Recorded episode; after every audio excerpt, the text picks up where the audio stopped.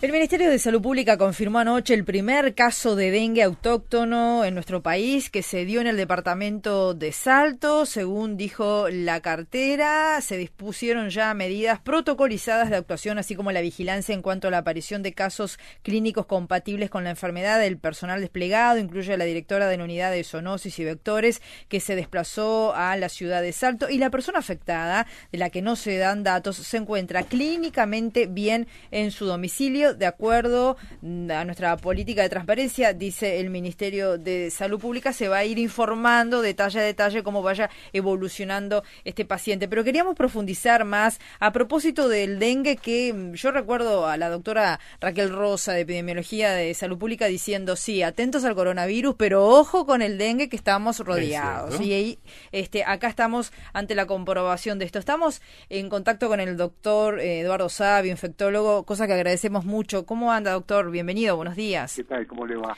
Bien, bueno, después del 2016 no no no no se habían registrado más casos, ¿verdad? Claro, yo he escuchado ahora eh, eh, respecto al primer caso autóctono, sí, el primer caso autóctono de 2020. Ah, ahí está. Ah, recordemos que en 2016 tuvimos un pequeño brote en el barrio de Positos, es verdad. que afectó 23 personas, luego se autorizó y, nunca más hasta ahora, ¿no?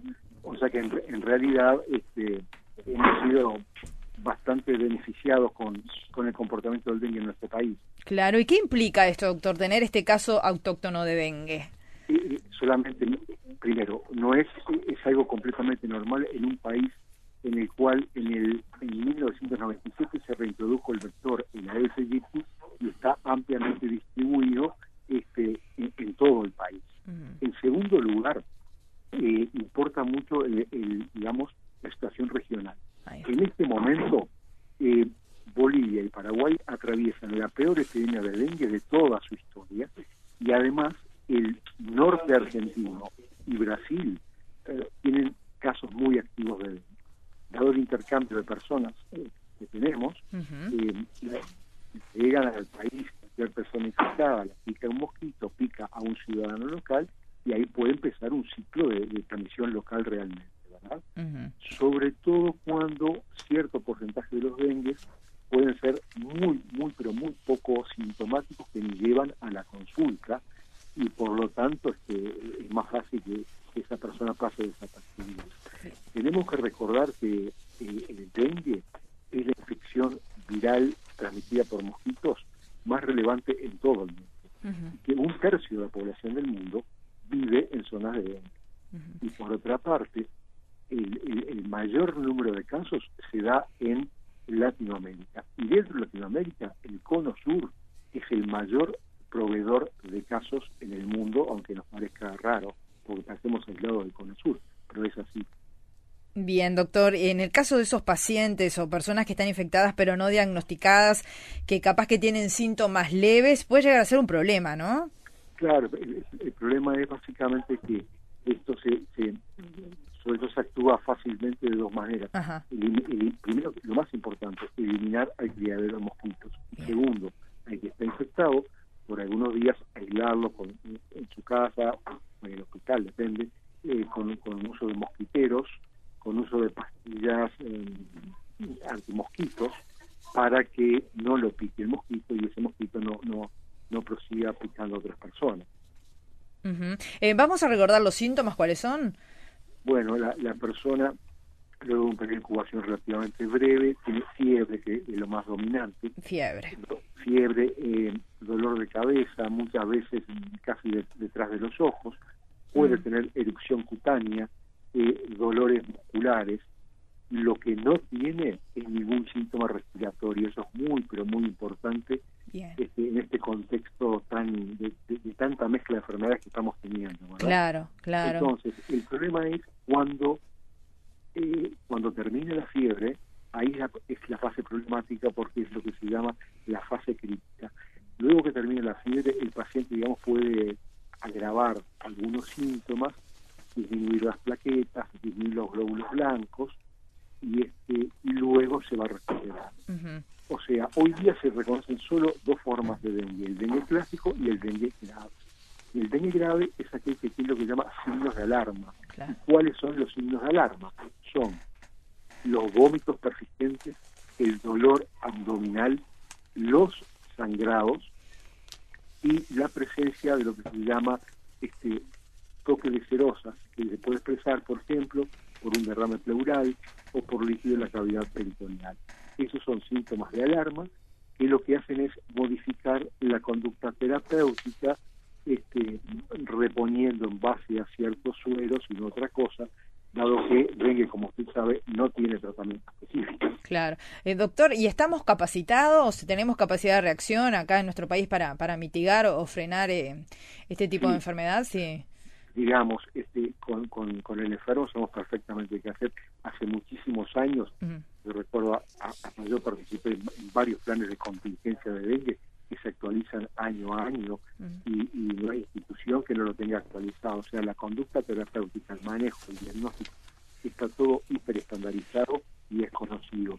Eh, lo más difícil quizás es lo que es esencial, que es permear en la población para que erradique los criaderos de mosquitos, lo que todos sabíamos de hacía tiempo, eh, evitar eh, agua en, recipientes de macetas, en floreros, en, las cubiertas de autos abandonadas, en tapitas de refrescos, porque la, el, el, Aedes se multiplica en agua limpia, clara y de poca profundidad. Entonces, si no descaterizamos y eliminamos los criaderos, es un problema realmente porque el mosquito va parecido. Y uno habitualmente piensa en casas con jardín, con fondo, pero también en apartamentos uno a veces eh, sin querer tiene alguna tapita que está juntando agua en la terracita, ¿no? O donde uno cuelga la ropa, hay que estar atento a todo eso, ¿verdad? Todo, todo, lo que colecte agua al aire libre hay que sacarle esa agua. Ah, no, no, no, dejarlo, este, no dejar nada que colecte agua. Bien, sí, sí, sí, sí, lo estamos escuchando. Bueno, y paralelamente tenemos que seguir con la mirada puesta en el coronavirus. Argentina acaba de confirmar el segundo caso. Eh, eh, no, no, podemos distraernos para nada, ¿no? No, si bien es cierto que Franción y dengue es importante, mm. este, es sumamente relevante la llegada del coronavirus a Uruguay cuando eso suceda. ¿Por mm. qué? Porque es un evento nuevo, desconocido, del cual leemos mucho, pero en la trinchera nunca asistimos a ningún coronavirus. Claro. Primero. Segundo, eh, los patrones de dispersión y de transmisión son importantes y hay que ver qué capacidad real va a tener el país para ser capaz de frenar la transmisión desde el inicio cuando lo detecte. Y ahí está, ahí radica el éxito de todo esto. Por ejemplo, Ecuador hace menos de una semana comenzó con un caso y ya tiene ocho. Y, y, por ejemplo, por poner el ejemplo más grosero, este Irán, que fue de manos desde el inicio, porque tiene una transmisión altísima y tiene unos índices de hospitalización y de ingreso a terapia intensiva que no tiene ningún otro país. Lo que uno está viendo es que los países reaccionan cada uno de distintas formas quizás comunican cosas distintas, pero en algunos genera una situación caótica de verdad. No es que uno quiera meter miedo. No, está bien. Mira, mira lo que pasa y dice, eh, esto es caótico. Y en otros lugares se va llevando de forma mucho más este, ordenada, ¿verdad? Sí, para hoy, sí, dígame. No, no, le quería decir que es muy importante en esto uno aprende todos los días algo, porque lo que hasta ayer parecía ser eh, muy evidente, hoy mirándolo con otro concepto y con mayor número de pacientes, eh, ya ve que no es tan así. Incluso hoy el punto de discusión es que en realidad hay diferencia entre influenza y entre el COVID-19. O sea, no es una gripe, no, no es. Porque este, hay diferencia en, la población susceptible, hay diferencia en el virus, etc. O sea que estamos atentos a la llegada, que es obvio que va a suceder, porque va a tener su impacto y cuanto más éxito tengamos en contenerlo, la transmisión, mejor nos va a ir a todos. Bueno, para hoy se espera eh, que el Ministerio de Salud Pública presente su plan, su protocolo de contingencia, pero paralelamente hemos visto en la prensa y en las redes sociales que la Sociedad Uruguaya de Medicina Intensiva advirtió que los CTI de nuestro país no estarían cumpliendo con las recomendaciones internacionales para la llegada de este virus bueno, eh, eh, si la SUMI lo está diciendo, es porque es así. O sea, un comunicado del SUMI es algo relevante a, mi juicio porque conozco cómo se maneja esa sociedad científica. Ahora, cada institución, Mm. eh, de, cada mutualista, digamos, obviamente está actualizando su plan de contingencia. El hospital privado en el que yo trabajo lo tenemos totalmente resuelto ya hace días Bien. y nos costó un poco ajustar la definición de caso nueva no había acuerdos entre distintos actores eh, en, todo Montevideo.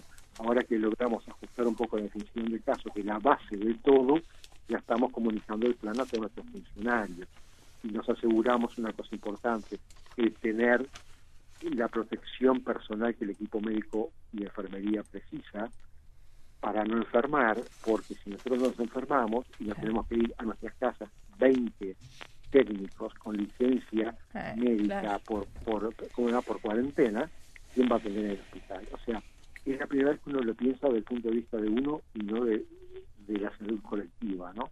O sea, hay que cuidar a los pacientes y hay que cuidar al personal médico. Doctor Eduardo Sabi, infectólogo, como siempre, un gusto hablar con usted. Gracias. A sus órdenes, que pase Hasta bien. pronto. Chao.